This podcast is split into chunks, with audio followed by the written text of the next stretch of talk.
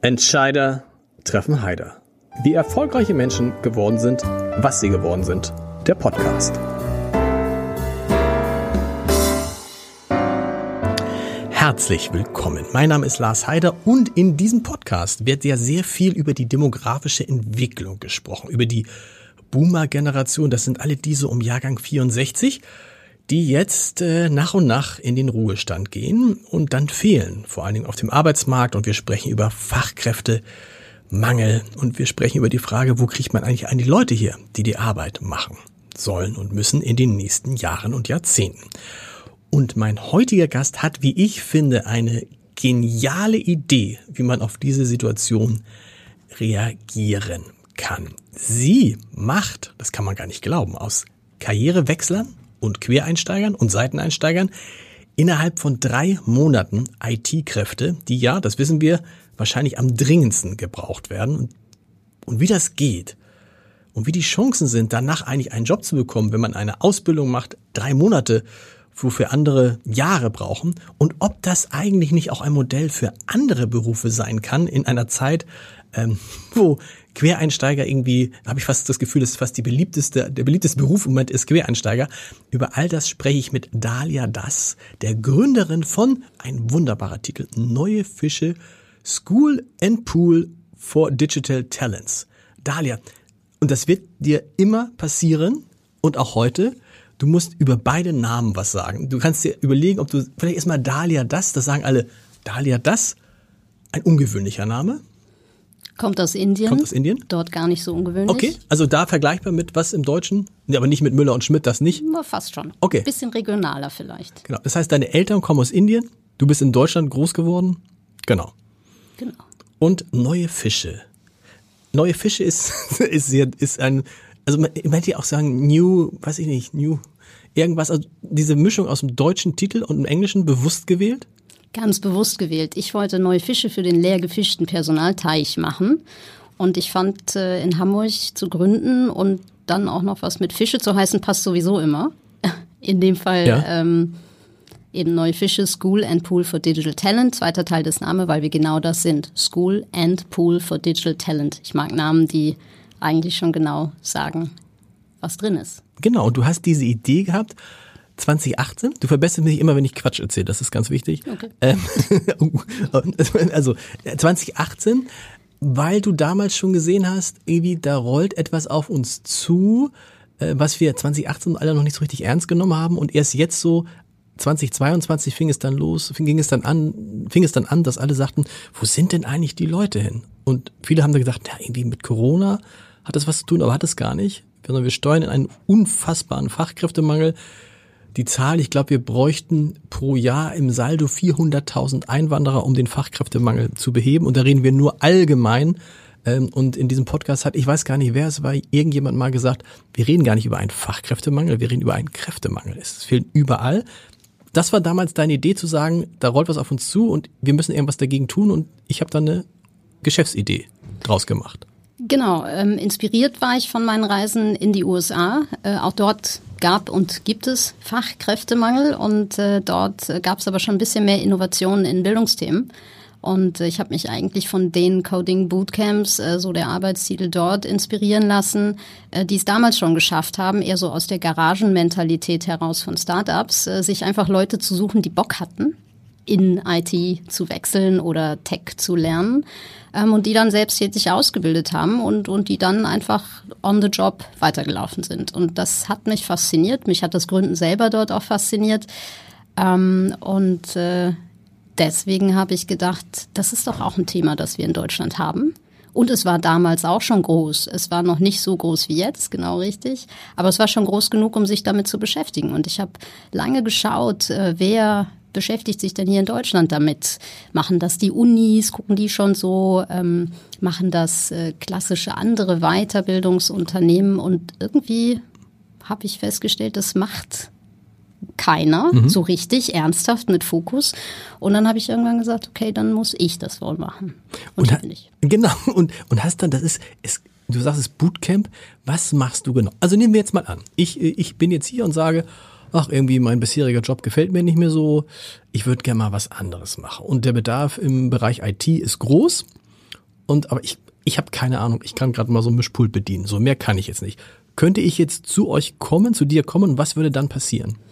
Genau, wir arbeiten jeden Tag in so einem Dreiklang Select, Train, Connect, mhm. sagen wir eigentlich immer so. Du würdest dann bei uns im Select-Teil landen und dann würden wir erstmal rausfinden wollen, äh, ob du wirklich Bock hast auf Tech und ob du wirklich brennst für die Idee aus deinem, ich kann gerade mein Mischpult bedienen können, ähm, auch einen Beruf vielleicht mhm. zu machen. Das wäre schon so ein ähm, Signal, so ein Satz, den ich gesagt habe, wäre schon so ein Signal für dich, mh, hm, ob das jemand ist, der sich wirklich für so technische Sachen interessiert, könnte schon könnte man vermuten, aber man vermutet ganz viel und deswegen geben, nehmen wir uns sehr viel Zeit für den mhm. Auswahlprozess und führen tatsächlich Bewerbungsgespräche mit äh, Menschen wie dir, die zu uns kommen und sagen, Mensch, könnte vielleicht interessant sein, aber ich weiß nicht, berat mich doch erstmal. Mhm. So, und dann gehen wir in so ein Beratungsgespräch und erklären zum einen. Das sind schon, das sind Leute, ja. woher kommen die? Von Was? überall. Von überall. Von überall. Ähm, äh, also regional sowieso auch inzwischen Klar. von überall, aber äh, was die Bildungs- und, und Berufshintergründe angeht, sind das auch total bunt gemischte äh, Menschen. Das sind äh, klassische äh, äh Quereinsteiger aus der Pflege. Und hm. damit wären wir eigentlich auch schon aus dem anderen, weil da könnten genau. sie ja gut, da könnten sie eigentlich auch gut bleiben. Pflege, wir haben Lehrer, äh, wir haben äh, den Maler, den Elektromeister, ähm, wir haben einfach Absolventen von kreativen, aber nicht so richtig zielführenden Studiengängen, mhm. die sich auch bei uns bewerben, um dann den Anschluss in den Job zu finden. Ähm, und da wir auch ein paar Programme haben, die äh, wirklich auch sehr viel Vorwissen ähm, in Mathematik und so weiter ermöglichen, haben wir auch tatsächlich den promovierten Wissenschaftler, der sagt, ich will raus aus der Akademie und rein in die Industrie. Aber so ein Mathe-Physiklehrer zum Beispiel ist dann für euch ein Glücksfall. Kann Im auch Zweifel, kann sein. Also wenn, wenn du ein bisschen Vorverständnis brauchst. Okay. Genau. Dann kommen die hin und dann stellt ihr fest, okay, die haben Lust dazu. Woran merkt man das, ob jemand Lust daran hat, das äh, ein Techie, ein, ein Techie zu werden, ein ITler zu werden? Wir versuchen in dem ersten Hintergrundgespräch herauszufinden, ähm, ob es schon Berührungspunkte gab mit Tech, ob man vielleicht ein heimlicher Gamer ist oder ob man in seiner Jugend vielleicht Spaß gehabt hatte, mhm. äh, so ein bisschen was mit Computern zu machen und es einfach nur verschütt gegangen ist. Ähm, und äh, wir stellen am Ende äh, des Gesprächs auch eine kleine Hausaufgabe, äh, die dann bearbeitet werden muss zu dem Thema, für das man sich interessiert. Mhm. Und das kann eine einfache Programmieraufgabe sein, die man dann mit ein bisschen Anleitung lösen soll. Ähm, oder eben für die anderen Programme, die so mehr Vorwissen brauchen, ist es dann eine komplexere Übung. Ähm, und so finden wir heraus, ob jemand uns erstens im Gespräch überzeugt, aber dann auch die Energie hat, sich mit dieser Hausaufgabe zu beschäftigen mhm. und dann zu dem Schluss kommt, ich will das wirklich machen. Das ist also nicht nur das Rausfinden, ob hat jemand so diese Tech-Begeisterung, sondern am Ende auch für denjenigen, wie dich zum Beispiel, mhm. wenn du dann drei Stunden dich mit der Hausaufgabe beschäftigst, danach weißt du auf jeden Fall auch, ob du dir vorstellen kannst, das für die nächsten drei oder zehn Jahre zu machen mhm. oder lieber nicht. Wie hoch ist da die Trefferquote? Ähm, also von zehn Leuten, wie viel gehen dann tatsächlich in den zweiten Teil?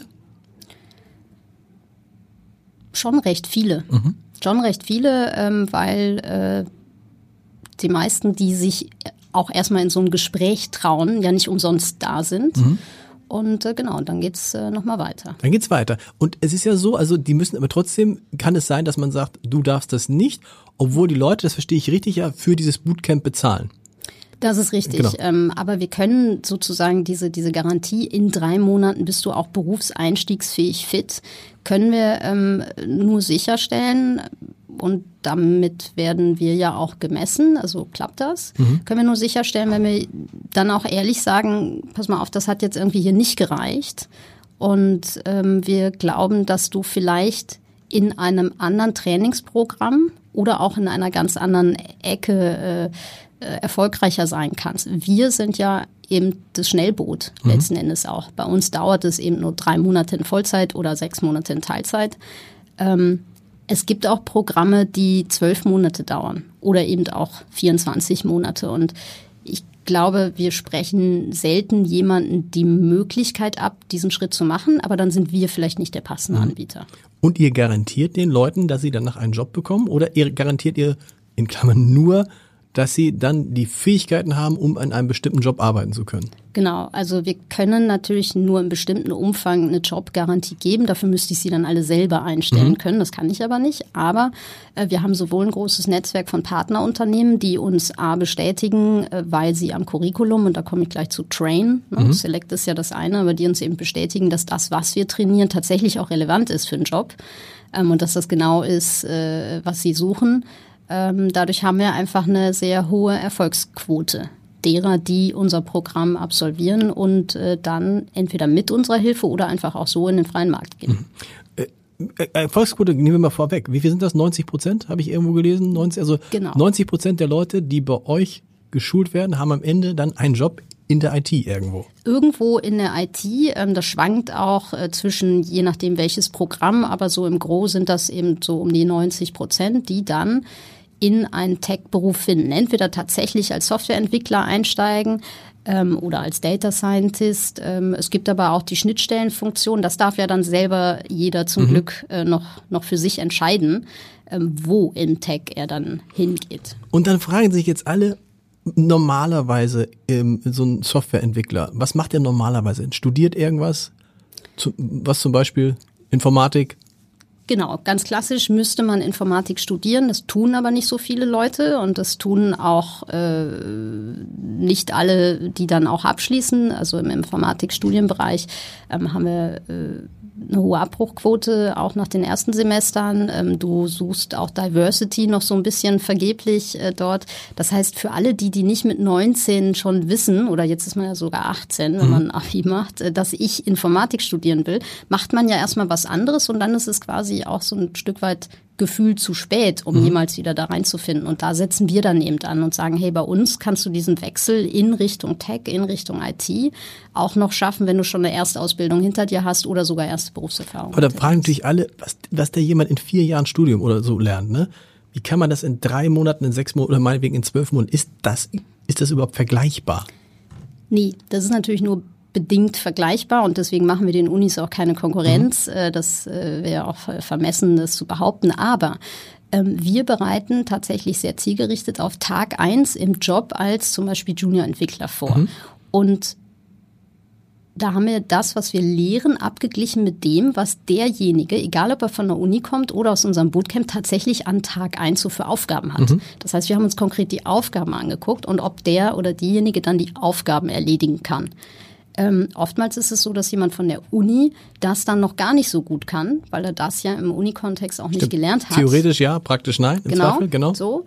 Und, und das muss derjenige sich dann äh, erlernen on the job. So. Und, und wir setzen eben andersrum an. Wir sagen irgendwie, du bist nach unserem Camp eigentlich berufseinstiegsfähig äh, fit, kannst sozusagen von Tag eins in so einem Team unter Anleitung dann auch Sachen weg, mhm. wegschaffen mhm. und lernst einfach on the job, job genau.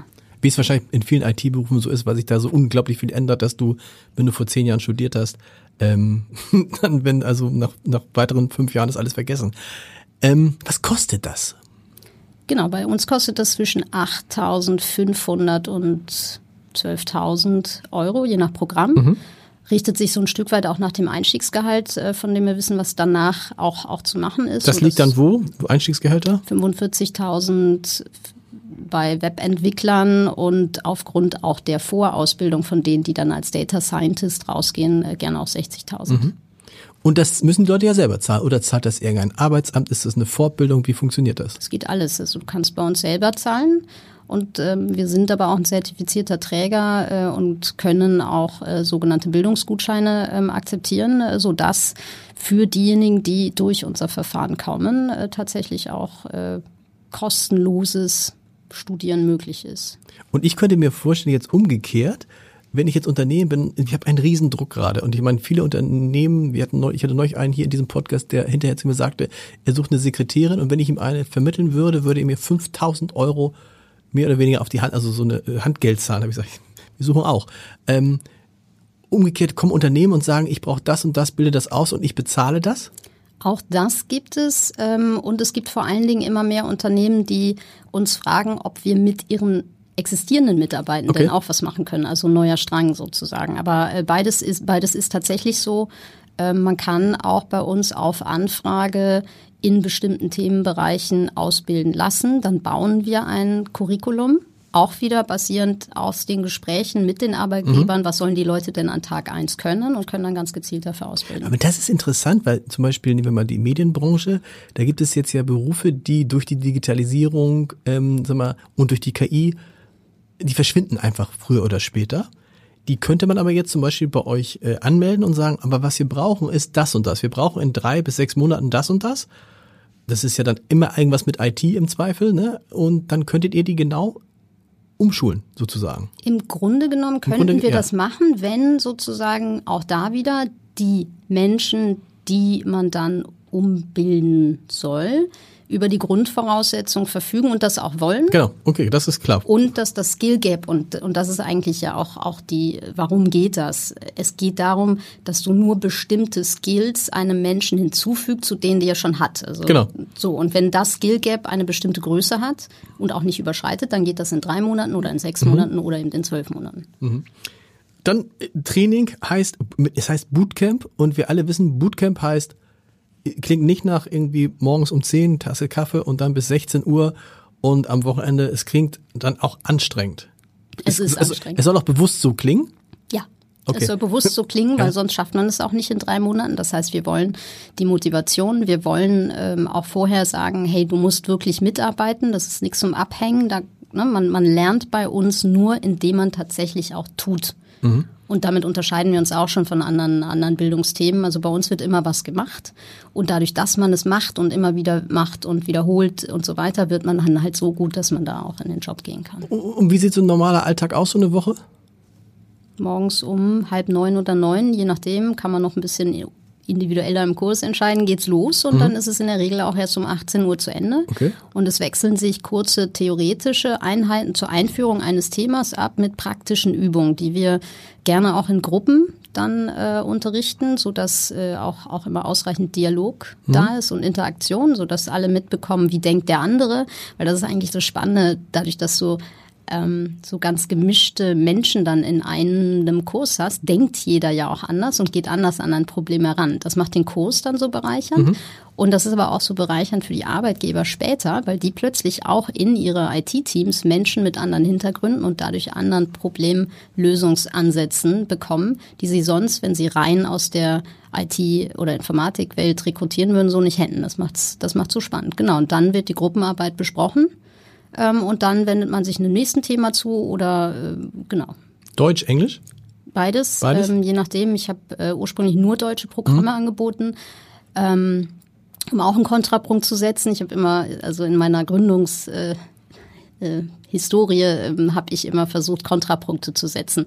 Ich habe in Hamburg gegründet und nicht in Berlin. Ich habe auf Deutsch unterrichtet und nicht auf Englisch, obwohl man denken könnte, Programmieren äh, ist natürlich in vielen mhm. Teilen auch Englisch. Alle müssen auch Englisch können. Aber die Unterrichtssprache war äh, zu Beginn auch nur Deutsch, weil ich gesagt habe, es ist ja schon schwer, was Neues in so kurzer Zeit zu lernen. Dann doch bitte in der Sprache, die man am besten beherrscht. Äh, und hier in Deutschland ist es bei den meisten halt Deutsch. Ich habe inzwischen auch englischsprachige Kurse, mhm. um einfach ähm, noch mehr Menschen abzuholen und teilhaben zu lassen. Die Leute, die die Menschen unterrichten, das sind deine Mitarbeiterinnen und Mitarbeiter? Oder sind das auch Trainer, freie Trainer? Wie geht das? Sowohl als auch. Das Gros der Mitarbeiter ist tatsächlich oder der Trainer ist tatsächlich fest angestellt. Mhm ähm, um auch für eine gewisse Qualitätssicherung äh, sorgen zu können. Aber wir haben auch freiberufliche Coaches, die wir dazu tun in die Teams, ähm, um auch so unternehmerisch gedacht ein bisschen Flexibilität zu haben und ein bisschen agiler agieren zu können. Über wie viele Mitarbeiter reden wir da und über wie viele Menschen, die durch diese Bootcamps schleust so pro Jahr? Genau. Ähm, gestartet bin ich zu zweit quasi, ich selbst und ein Coach. Mhm. Das war ganz aufregend. 2018, genau, ja. Genau, 2018. Äh, mittlerweile sind wir mit dem, was ich gegründet habe, was ja mittlerweile auch in Hamburg, Köln, München, äh, Berlin, äh, Frankfurt, ähm, Bochum, Bochum, Bochum, ist, äh, sind wir tatsächlich ähm, knapp 180 Mitarbeitende. Wow. Krass. Jo. Bochum musst du kurz erklären. Das ist irgendwie so ein bisschen Hamburg, Hamburg versteht der Hamburger. Ja, Hamburg Frankfurt, versteht. Berlin versteht der Hamburger. Bochum? Bochum ist ein ganz spannendes äh, Pflaster. Bochum ist das Ruhrgebiet. Äh, da bin ich übrigens auch ausgewachsen. Okay. Bochum ist für uns das Hub im Ruhrgebiet. Ruhrgebiet ist ein bisschen das äh, heimliche Silicon Valley oder eins der Silicon Valleys von, von Deutschland. Ähm, und es ist halt auch, und das ist auch ganz spannend, ähm, eigentlich eine Region, die ja sehr stark vom Strukturwandel mhm. betroffen ist. Das heißt, da muss sowas wie Career Change und mhm. da müssen neue Perspektiven eigentlich auch angeboten werden. Und damit sind wir da bei, mit unserem Programm eigentlich auch genau richtig. 180 Mitarbeiter, das heißt, wie viele Leute schleust ihr durch? Da reden wir von ein paar tausend jedes Jahr. Also dieses Jahr werden wir in diesem Konstrukt über alle Standorte hinweg, äh, zu der ja eben jetzt auch diese Berliner Akademie gehört, ähm, 1800 plus ja etwas über 2000 Menschen ausbilden. Und dann kommen wir zu dem dritten. Äh, dritten ist äh, vermitteln sozusagen. Also die Leute sind Connect. Genau. genau. Und jetzt dann, dann kann ich mir vorstellen, stehen sozusagen am Ausgang, stehen dann schon die ganzen Firmen und sagen, ich brauche, ich brauche, ich brauche, ich brauche. Nee. Nee. Das wäre ähm, schön, aber man muss einfach sagen, das Thema mit Quereinsteigern zu arbeiten ist noch nicht überall so etabliert mhm. und es braucht ja auch gewisse Voraussetzungen im Unternehmen, um das dann auch äh, im Onboarding und so weiter äh, gewährleisten zu können. Aber wir haben viele große Unternehmen und auch kleinere Unternehmen, die sehr äh, regelmäßig äh, von uns angeln oder bei uns angeln nach Nachwuchs.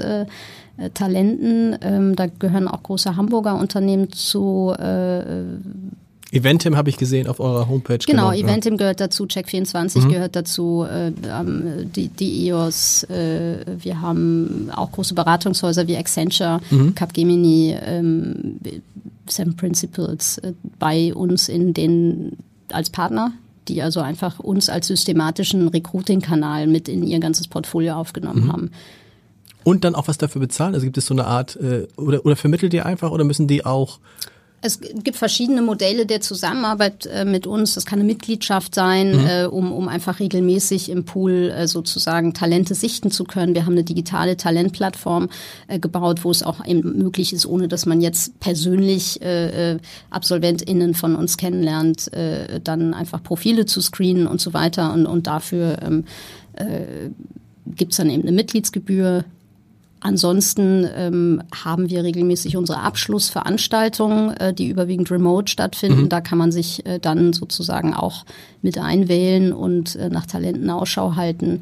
Die pitchen dann alle ihr Gesellenstück. Das ist mhm. also der, der Abschluss unseres Select-Teils, macht uns auch ein bisschen anders als klassische Bildungsinstitutionen. Wir, wir, wir bauen im letzten Monat ein digitales Gesellenstück, so mhm. habe ich das genannt, mhm. weil ich immer gesagt habe, das Papierzertifikat, von dem es ja so viele gibt, das, das bringt einem auch nicht mehr so viel.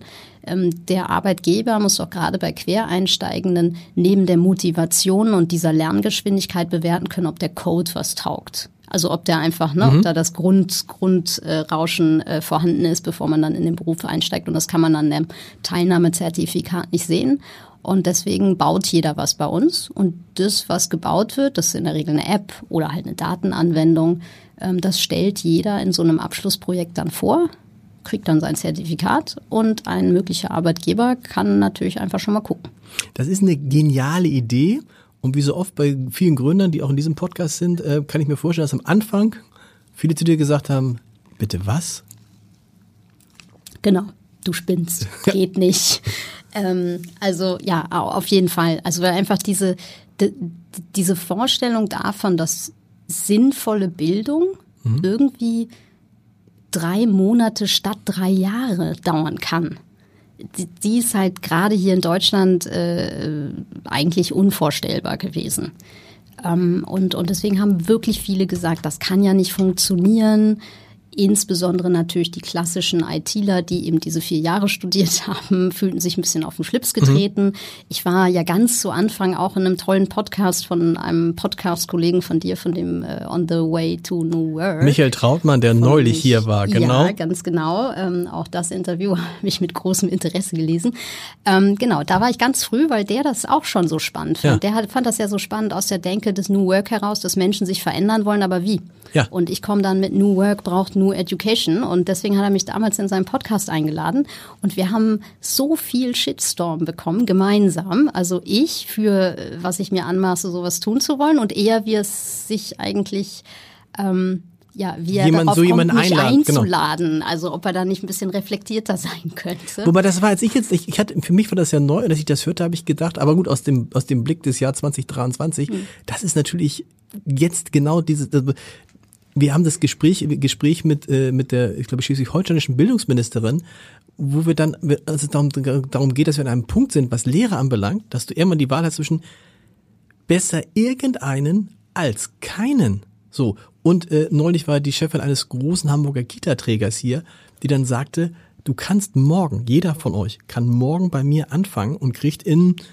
berufsbegleitend 180 Tagen so irgendwie dann äh, das da werden Erzieher, weil die, die andere Variante ist, es ist halt keiner mehr da. Genau, und da, da, was diese Ideen ja alle gemein haben, ist erstens, wir arbeiten mit dem Potenzial, das wir heute schon haben, weil wir werden, es kommt ja immer weniger nach. Genau. Das heißt, wir müssen mit den Menschen, die umstiegswillig sind, arbeiten und denen auch vernünftige Möglichkeiten bieten, um, um dann den Anschluss in einen neuen Beruf zu ähm, schaffen. Ich habe auch irgendwo mal gesagt, Anschluss heutzutage zählt mehr als der Abschluss. Also die Frage, wo man hin will und wie komme ich dahin. Stimmt. Und da sind solche Ansätze äh, äh, im, im, im äh, Lehrerumfeld natürlich mega wichtig und äh, wir, wir gehen den Weg eben auch. Und 2018 war das Problem einfach noch nicht so groß. Es war schon groß und die, die unmittelbaren Bezug hatten, haben das auch schon erkannt. Jetzt hat es wirklich jeder auf dem Radar. Ähm, man kommt da auch nicht mehr drum rum und ähm, mit dem Potenzial hier in Deutschland heute zu arbeiten ist so wichtig, weil Du hast die Zahl gerade genannt, 400.000 Zuwanderer aus dem Ausland müssten wir eigentlich jährlich ähm, Und immer bedenken, im Saldo, das sind also die, die Deutschland wieder verlassen, das sind auch nicht wenige.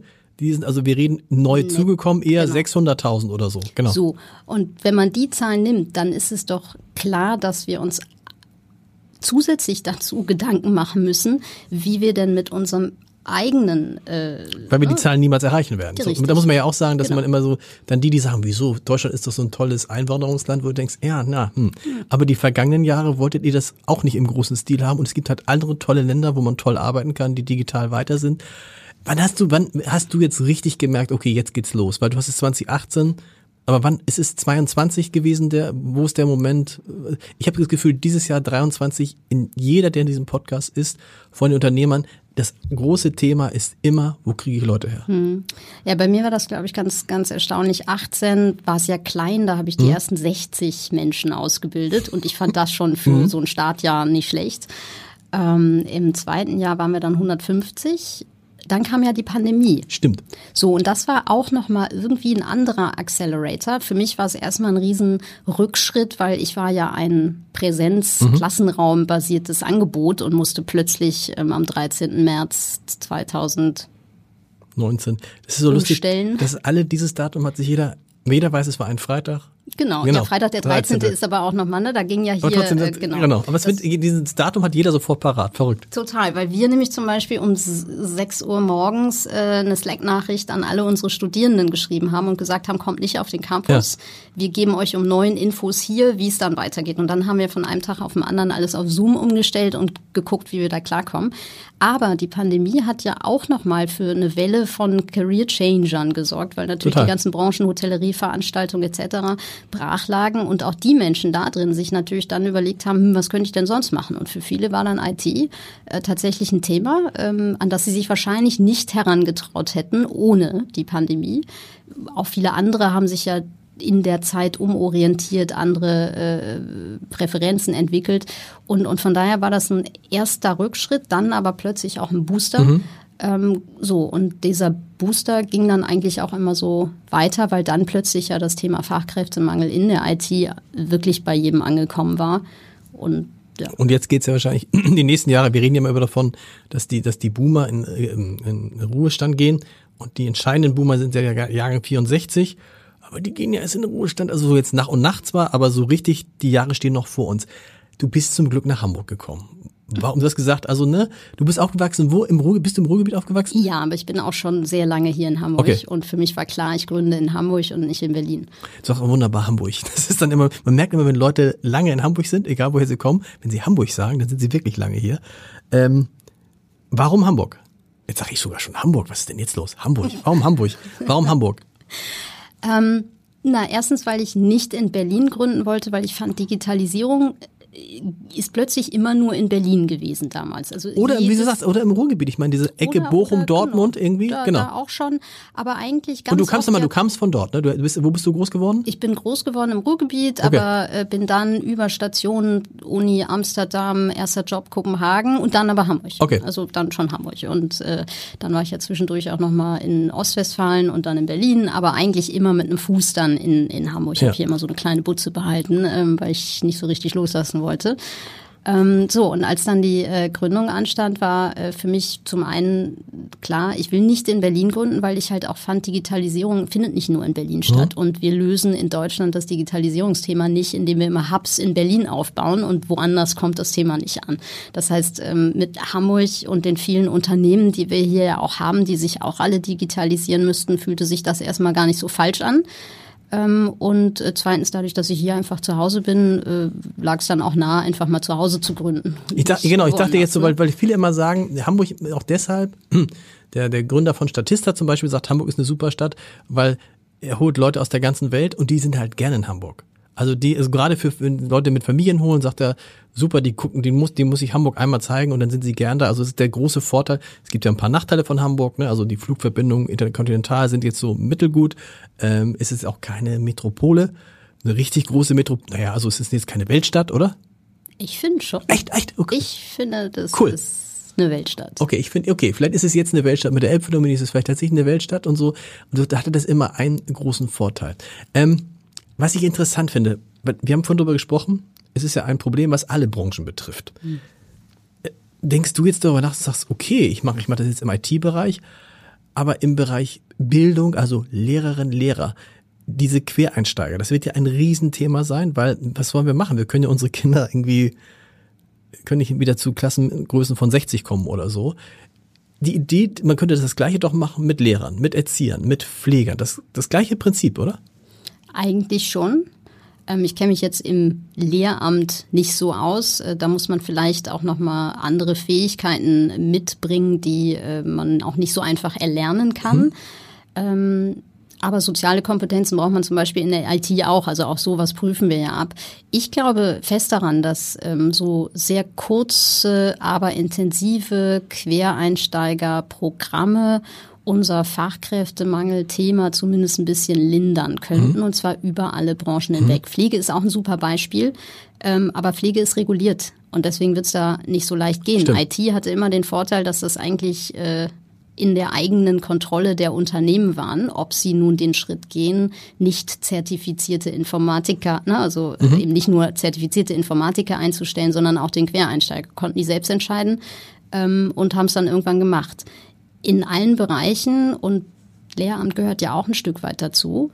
Vielleicht schon gelockerter als Pflege, aber eigentlich auch ein Staatsexamen, mhm. was man dafür braucht. Für, auch für die Pflege muss man drei Jahre lernen und zertifiziert sein, sonst darf man nicht ran an den Mensch. Ähm, da wird es natürlich schwerer. Und da müssten halt ähm, auch Politik, Bildung und eben, äh, ja, die müssten zusammenarbeiten. Sonst geht das nicht, weil alles, was zertifiziert ist, ist einfach ein genau. dickes Brett. Aber dein Beispiel zeigt, dass es dann doch geht, wenn wir gucken, wie können wir diesen, dieses Gap, was wir da haben im, auf dem Fachkräftemarkt verringern.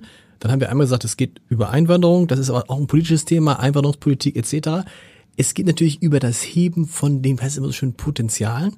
Und da sind wir wahrscheinlich, du verbesserst mich bitte immer, wenn ich Quatsch erzähle, aber im IT-Bereich auch bei den Frauen. Oder stimmt dieses Klischee nicht mehr, dass äh, habt ihr die genauso viele Frauen wie Männer, die bei mhm. euch die äh, Kurse machen? Das war für mich ähm, in der in der Gründungshistorie ja immer ein ein Herzensthema, mehr Frauen in die IT zu genau. bringen, weil ich immer schon fand, äh, dass es überhaupt keinen Grund gibt, dass da so wenig Frauen sind.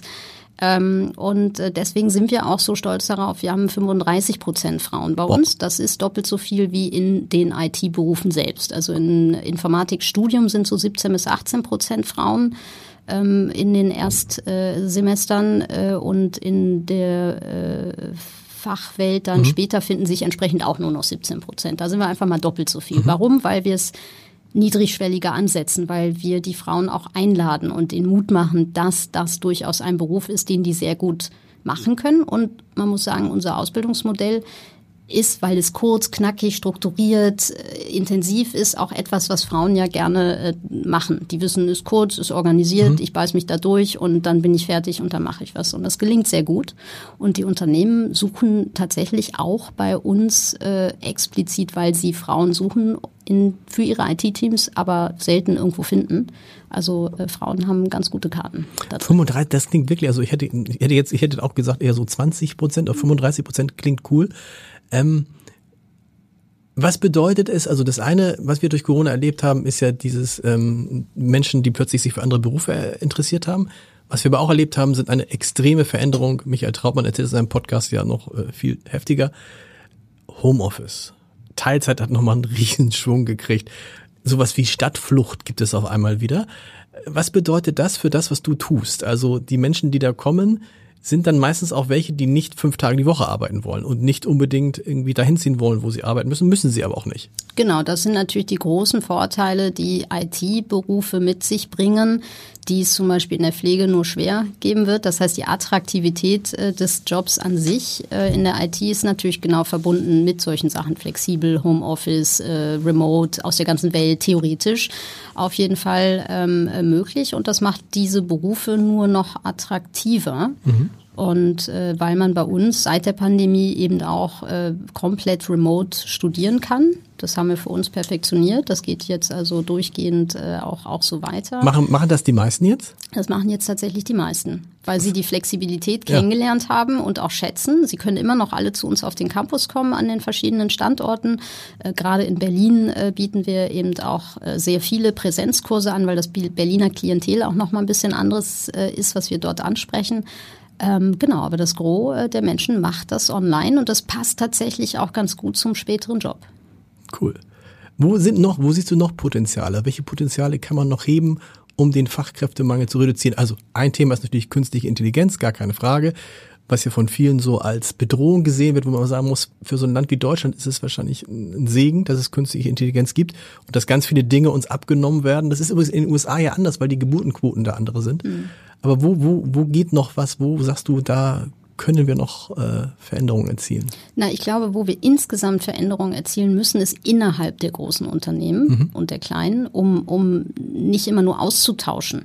Ich, ich finde es gesellschaftlich fragwürdig, wenn man Leute rausgehen lässt, um dann von neu äh, nachzubesetzen, mhm.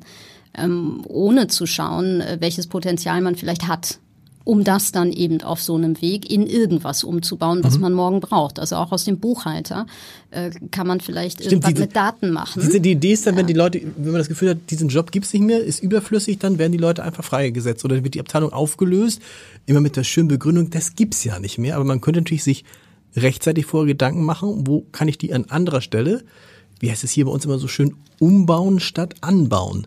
Stimmt. Ja, so. Und das ist ähm, in Deutschland, finde ich, ähm, das nächste, was eigentlich viel intensiver mhm. betrieben werden muss ähm, äh, weil aus dem demografischen Wandel heraus ja sowieso nicht genug da nachkommt und es einfach erwiesenermaßen auch teurer ist, Leute gehen zu lassen, Know-how gehen zu lassen, ähm, ähm, statt es weiter für sich es zu nutzen. Es frustriert die Leute, es erzeugt zusätzliche Kosten, du musst den ganzen genau. Kladderadatsch mit Arbeitsamt genau. machen und so. So, und Stichwort Arbeitsamt mhm. ist dann aber auch etwas, wo ich denke, auch da muss das Arbeitsamt aktiv mit umdenken, weil das muss eigentlich auch ein Stück strategischer vorandenken. Ich muss doch nicht als Job haben, ich bin Buchhalter und ich vermittel jemanden in den den nächsten Buchhalterjob. Da weiß man, dass der vielleicht in sieben Jahren doch wieder auf der Matte steht, weil mhm. es dann definitiv keinen klassischen Buchhalterjob mehr gibt. Wie kann man eigentlich strategisch äh, auch mit einer Arbeitsagentur zusammenarbeiten, um die Berufe quasi auszubilden, die oder die, die Fähigkeiten auszubilden, die es eigentlich für Zukunftsberufe braucht.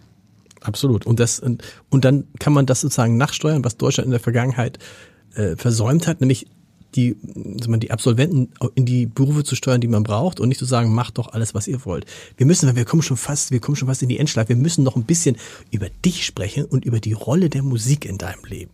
Ich schicke ja jedem, äh, der hier in diesem Podcast ist, immer einen Fragebogen und ich fand bei dir oft Musik. Es geht viel Musik. Was, welche Rolle spielt Musik in deinem Leben? Insbesondere laute Musik hat offensichtlich irgendwie eine besondere Wirkung auf dich. Ja, also laute Musik, ich glaube, das war die Frage nach, wie gehst du mit Stress um? Mhm. Genau, was immer hilft, ist laute Musik, definitiv. Aber Musik hat immer schon eine große Rolle für mich gespielt. Ähm, ich habe früher im Kinderchor gesungen, ich habe äh, in einer kleinen Band gesungen, ich war Mitglied der Schulband ähm, und äh, habe Musical gemacht damals so als Musical en vogue war, habe tatsächlich mich auch mal mit dem Gedanken rumgetragen, ob ich das professionell mhm. machen soll, habe es dann aber weggeschmissen, war mir zu fremdbestimmt, so im ne, so, so geschmacksgetrieben und gar nicht so richtig äh, gut schlecht gibt's ja auch nicht so richtig in Musik. Ähm, Genau, und dementsprechend äh, habe ich äh, einige gute Freunde, die den professionellen Weg gegangen sind und die mich auch immer noch inspirieren. Ähm, ansonsten. Äh, Aber nochmal, wenn du dann Stress ja. hast. Ich vor, ich habe Stress, man ist so durcheinander. Das Letzte, was ich machen würde, wäre laute, oder hörst du dann laute klassische Musik? Ich höre dann zum Beispiel so richtig, was hörst du dann? Also das ist richtig jetzt nicht nur Heavy Metal oder so, oder doch? Nee. Das kann auch mal Heavy Metal sein. Das kommt wirklich drauf an, was da gerade mit mir los ist. Und äh, genau, das kann auch Heavy Metal sein. Ich höre auch Metallica oder äh, sowas wie aber Archive. Das aber, aber dann, und dann äh, flippst du einmal kurz aus und dann kommst du wieder runter, weil ich würde nicht runterkommen bei lauter Musik. So, das kann ich ganz gut. Ich fahre auch, ich bin ja ganz oft nach Gütersloh gereist ähm, im Auto. Früher hast ähm, du bei ähm, Bertelsmann gearbeitet, genau. Genau, und äh, auch da war, hat mich eigentlich morgens um sieben schon die laute Musik begleitet. Musik macht einfach gute Laune. Auch wenn sie laut ist oder gerade wenn sie laut ist, wenn man sie fühlen kann, den, den Bass hört, ähm, das äh, gibt mir dann wieder die Power, um aus der Stresssituation wieder zu sagen, komm, ich pack das und ran an die. Du hast, du hast auch geschrieben, wenn es so eine Schwäche gibt, dann ist es die, dass du eigentlich nicht abschalten kannst. So. Und da habe ich gedacht, würde das nicht wieder was ändern, wenn du, du hast ja das, du hast ja schon mal angestellt gearbeitet, bei, unter anderem bei Bertelsmann, aber es ist kein Thema mehr, ne? Ist, äh, man, das angestellt, oh doch. Nee, nicht nee. so richtig. Das war eher ein Kopfschütteln. Das so. sieht man jetzt ja hier gar nicht im Podcast, ich sollte mal was sagen. äh, nee, ist jetzt wahrscheinlich eher schwierig. Mhm. Ähm, weil ich auch noch viele andere gute Ideen habe, äh, glaube ich, die, die ich dann selbst äh, umsetzen wollen würde. Ich habe einfach gemerkt, dass bis zu einer gewissen Größe die Geschwindigkeit, mit der man alleine was aufbauen kann, ohne das Konzernumfeld drumherum, was mich lange daran mhm. gehindert hat. Ich habe lange ge gedacht, ich brauche das Konzernumfeld, um meine Ideen auch verwirklichen zu können. Im Nachhinein Geld, Sicherheit, ich, genau. Genau, im, äh, genau. Im Nachhinein habe ich festgestellt, dass ich eigentlich viel besser bin, wenn ich schnell voranschreiten kann ohne viele Meetings, ohne viele Abstimmungsrunden und einfach ein bisschen mehr mache, als mich abzustimmen. Mhm. Und deswegen wird es wahrscheinlich schwer, wieder zurückzugehen in die Anstellung. Ist auch in Wahrheit gar nicht in deinem Kopf, oder? Das ist nee, gar nicht. nicht wirklich in meinem Kopf, nein. Ähm, ähm, dieses Unternehmertum, was sagen heute die, die damals zu dir gesagt haben, du hast sie nicht alle? Heute sagen die, ähm, wir haben es ja immer schon gewusst, Nee. Die meisten sind nicht mehr damals, da. genau, die, Echt? Okay. die, die so Kritiker waren, die sind einfach, die, die äußern sich dann ja gar nicht, weil damit müssten sie sich ja selbst was genau. eingestehen. Genau. Ich krieg viel ähm, Bewunderung tatsächlich äh, auch für das, was ich aufgebaut habe. Ähm, äh, die meisten sind überrascht, wie, wie viele und wie groß wir in, inzwischen sind, weil ich das auch nicht so häufig groß an die Glocke mhm. ähm, hänge. Ähm, ja. Und gibt's dann andere, die sagen, also können wir mal sprechen, hätten Sie nicht Lust, das zu verkaufen? Auch die gab's schon. Und das ist aber, weil das haben wir ja oft hier in diesem äh, Podcast, dass dann viele dabei sind, die sagen, ich habe jetzt gegründet und ich gründe und natürlich geht's um den Exit. Und ich sehe das. Und dann gibt's auch welche, die richtig, ne, wir haben hier Tarek Müller, das war das beste Beispiel, About You, der jetzt immer noch dabei ist, aber sagt, ich höre mit, hat er gesagt, mit 40 auf, ist er nicht bald 40? Hör dann auf und gehe dann in die Politik und hat zwischendurch mal ein bisschen Geldkasse gemacht, 80 Millionen und so. Äh, das gar keine, spielt gar keine Rolle bei dir. Insgesamt Geld spielt interessanterweise bei dir was für eine Rolle in deinem Leben? Mittel zur Unabhängigkeit, meine Träume zu erfüllen, mir keine Sorgen machen zu müssen. Aber dem, das hast du jetzt erreicht? Das habe ich jetzt ähm, auch schon erreicht. Das, ja. was ich brauche, habe ich schon. Ähm, und, und dieses, das, äh, der, dieses Aussicht auf das ganz große Geld, was ja auch für einige Unternehmer ein Anreiz ist und dann irgendwas Neues macht, das ist bei dir nicht so.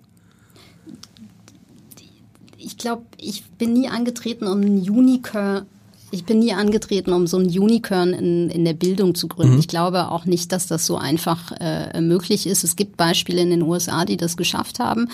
Ähm, an der Stelle ist mir der Impact wichtig. Ich glaube, ich habe mit meinem Unternehmen inzwischen äh, auch genügend Wert äh, geschaffen.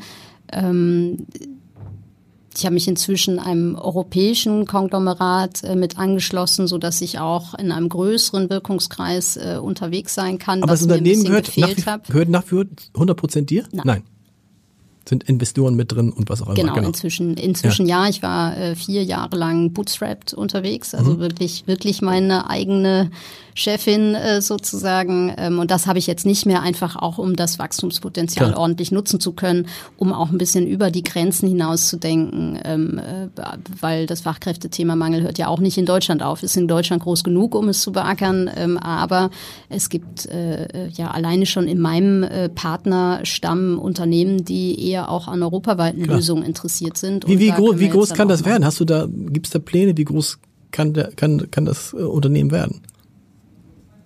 Ich glaube, dass das locker auch mal 100 Millionen äh, Umsatz machen kann pro Jahr. Wo seid ihr jetzt? Wir sind jetzt eher so bei, sage ich nicht. Aber 100 Millionen sind es noch nicht. Nein. Das ist gut. Aber ah, das ist gut. 100 Millionen und mitarbeitermäßig, ihr seid ja selber auch von dem Fachkräftemangel betroffen. Also, oder ist es dann so, ah, geschickt. Ihr bildet die aus und dann die besten, ja, gibt's auch wahrscheinlich, ne? Die Kann, besten genau. nicht, aber es gibt einige, wo er sagt, bleibt doch bei uns. Ja, können wir natürlich auch machen, machen wir auch. Mhm. In, in Teilen ähm, ist natürlich super, äh, so aus der eigenen äh, Talent Pool Base zu angeln, habe ich natürlich in den frü frühen Jahren äh, ausschließlich äh, gemacht. Klar, cool. Also da ist eigentlich jeder, der mit irgendwas bei mir hängen bleiben konnte und Bock drauf hatte, ist halt auch hängen geblieben ähm, und, und hat einfach ein paar Jahre weitergemacht.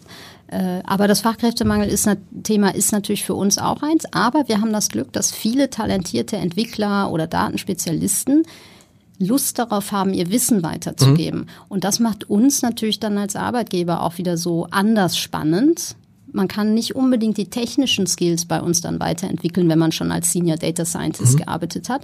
Aber man kann eben in diese Rolle gehen, andere Menschen anzuleiten, äh, sein Wissen weiterzugeben und dort auch selber persönlich zu wachsen, weil das ist ja eine ganz andere Herausforderung, immer mit 15 Leuten in so einem Kurs zusammenzuarbeiten, die Höhen und Tiefen zu begleichen, ist wie so eine Mini-Führungsjob-Ausgabe jedes Mal. Ähm, und das reizt äh, Menschen schon und deswegen finden wir auch immer wieder tolle wirklich gute Techniker, die einfach gut in der Lehre sind und dann auch Bock haben, was bei uns zu machen. Letzte Frage. Wie alt kann man, soll man, muss man sein, wenn man zu euch kommt? Oder ist das egal? Kann ich auch noch mit 60? Du kannst theoretisch auch noch mit 60. Ich glaube, die älteste Person war allerdings 52. Okay. Also ähm, ich bin schon raus. Schon raus. Ich bin 53, das ist ja, schade. Ja, das, ich kann dann noch Lehrer werden. Wir, wir, genau, wir, wir, schaffen das auch noch, äh, wenn du, wenn du wirklich wollen würdest. Aber, aber die, aber die äh, meisten sind, also die meisten sind, im Schnitt sind die Leute wie alt? Ja, die Range ist schon relativ groß. Ich würde trotzdem, also weil wir ja wirklich vom, ich sag mal, Absolventen dieser Studiengänge, die man nicht wirklich braucht, die mhm. aber spannend sind, ja, da können wir kann man, kann man auch zu uns kommen. Gemein gegen die Germanisten. Nee, no. nein, Gut. die Soziologen. Ähm, Egal, ja, so, habe ich ja gesagt. Genau, würde ich, würde ich mir nie anmaßen. Äh, genau, die kommen und dann kommen aber auch die mit fünf oder zehn Jahren Berufserfahrung. Das heißt, die Spannbreite ist relativ groß. Da sind dann die, die vielleicht mit Tech in Berührung mhm. gekommen sind in ihrer Berufslaufbahn und so ein bisschen neidisch auf die andere Seite gucken, äh, weil die sagen, hey, die können alles selber bauen, ich muss immer warten, die kriegen ihr Homeoffice, ich nicht. Ähm, und dann sagen, Mann, da will ich auch hin, ich will mhm. auf die andere Seite. Mhm. Deswegen ist die Spannweite relativ groß. Ähm, aber es entscheidet wirklich die Motivation. Ähm, wo es schwierig wird, ist, wenn man jetzt sehr viel älter ist, ob die Unternehmen einen dann noch anborden. Da muss vielleicht auch noch mal was passieren. Weil wenn ich wollte sagen, da ist wahrscheinlich das, wenn das Leid ist da noch nicht groß genug. Ich denke aber, es könnte größer werden. Dann ist vielleicht auch noch die Chance für uns über 53-Jährige. Vielen Dank, das hat großen Spaß gemacht. Ganz meinerseits.